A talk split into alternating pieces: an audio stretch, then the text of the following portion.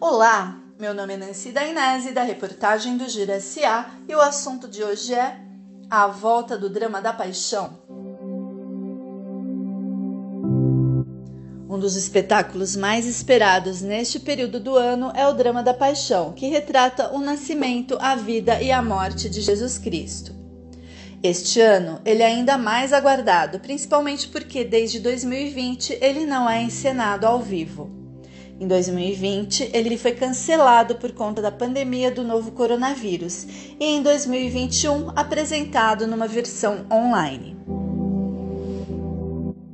Essa edição do Drama da Paixão de 2022 volta a ser encenada ao vivo com um grande elenco e uma grande plateia.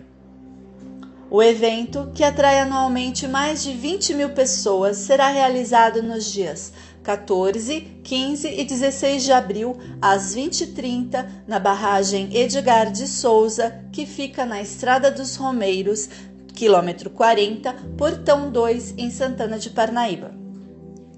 Uma novidade é que nesta nova dramatização foi inserida uma passagem bíblica do Velho Testamento, a bravura de Éster.